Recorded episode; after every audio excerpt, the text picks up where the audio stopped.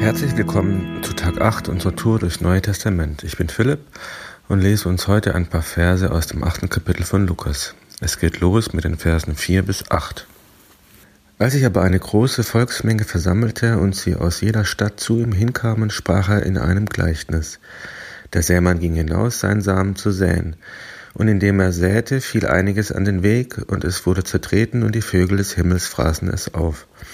Und anderes fiel auf den Felsen, und als es aufging, verdorrte es, weil es keine Feuchtigkeit hatte. Und anderes fiel mitten unter die Dornen, und indem die Dornen mit aufwuchsen, erstickten sie es. Und anderes fiel in die gute Erde und ging auf und brachte hundertfache Frucht. Als er dies sagte, rief er aus, wer Ohren hat zu hören, der höre. Als ich die Verse in meinem Herzen bewegte, hatte ich mich gefragt, hm, wie sieht es eigentlich mit meinem Boden aus? Habe ich guten Boden oder habe ich zu trockenen Boden? Geht, die, geht, die, geht der Samen, geht die gute Botschaft auf und bringt Frucht in mir? Und was ist überhaupt Frucht? Was bedeutet es, hundertfache Frucht zu bringen? Heißt das, viel Geld auf dem Konto zu haben, Erfolg zu haben, immer lächeln zu können, eine schöne Familie zu haben? Oder heißt es, jeden Sonntag potenzielle Mitglieder in die Kirche zu bringen dem Pfarrer immer schöne Augen zu machen? Oder was heißt denn gute Frucht?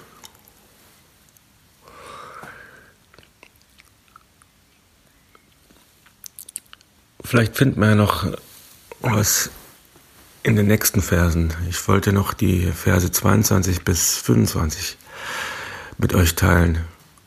Da heißt es, und es geschah an einem der Tage, dass er in ein Boot stieg, er und seine Jünger, und er sprach zu ihnen, Lasst uns übersetzen an das jenseitige Ufer des Sees.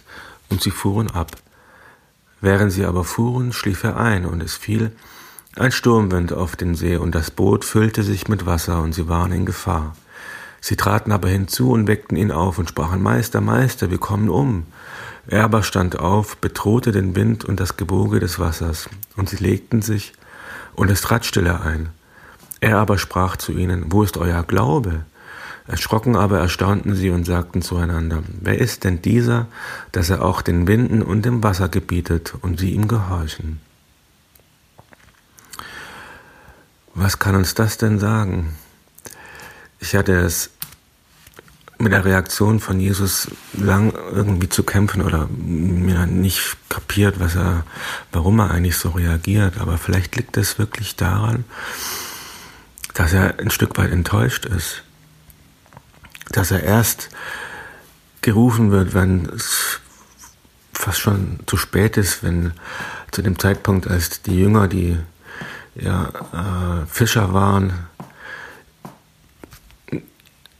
und mit Booten was äh, mit Booten umzugehen verstunden, dass er erst dann gerufen wird, wenn sie nicht mehr weiter konnten.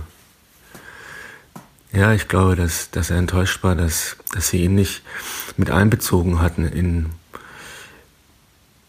in ihr Leben, in dieser Situation von Anfang an. Und ich glaube, das ist ja was, was uns bestimmt auch immer wieder passiert.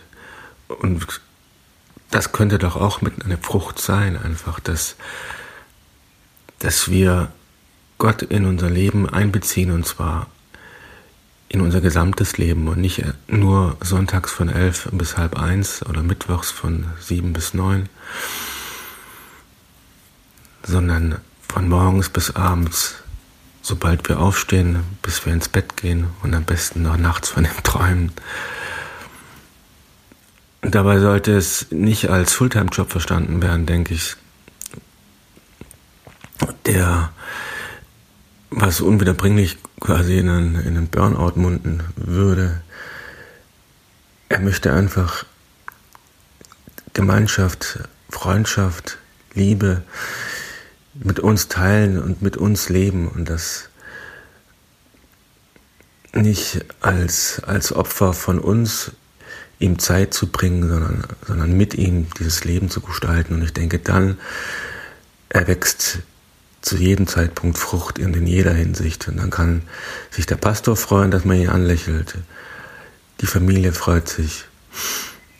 Und wir bringen hundertfache Frucht. Ich wünsche dir einen schönen Tag und noch viel Spaß und Freude, noch mehr in diesem achten Kapitel zu entdecken.